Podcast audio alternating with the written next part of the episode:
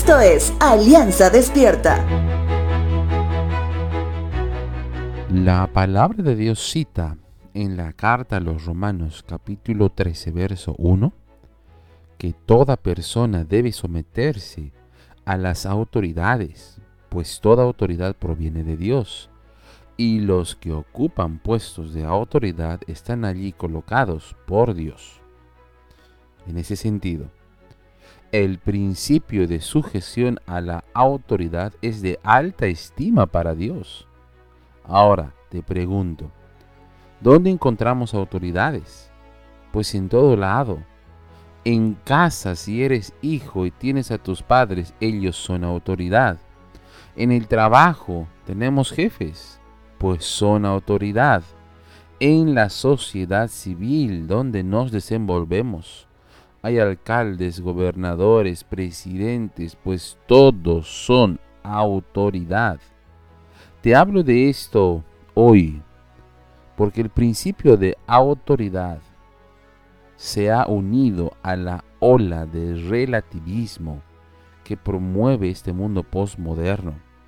Es decir, si tenemos una autoridad en casa es relativo, siempre y cuando me convenga tenemos autoridad en el trabajo y también es relativo siempre y cuando convenga a mis intereses.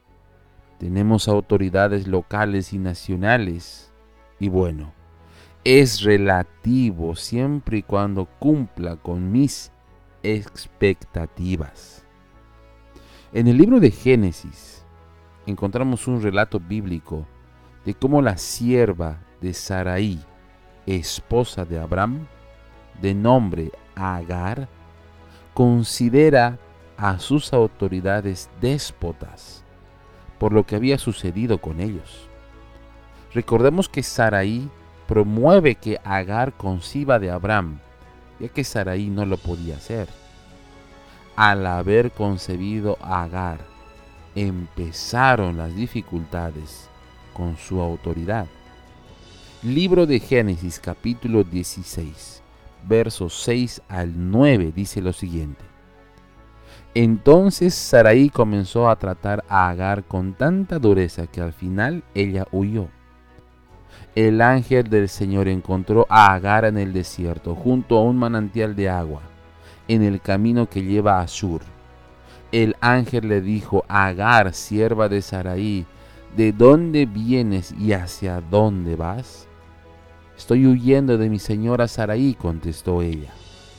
El ángel del Señor le dijo, regresa a tu señora y sométete a su autoridad.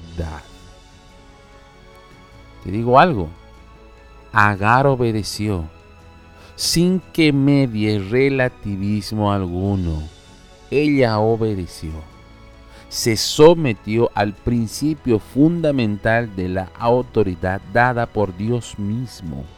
Por tanto, ante la obediencia, a pesar de tener autoridades temporalmente déspotas, Agar fue bendecida. Ella y su futura descendencia. Recuerda, antes de la bendición, siempre le precede la obediencia.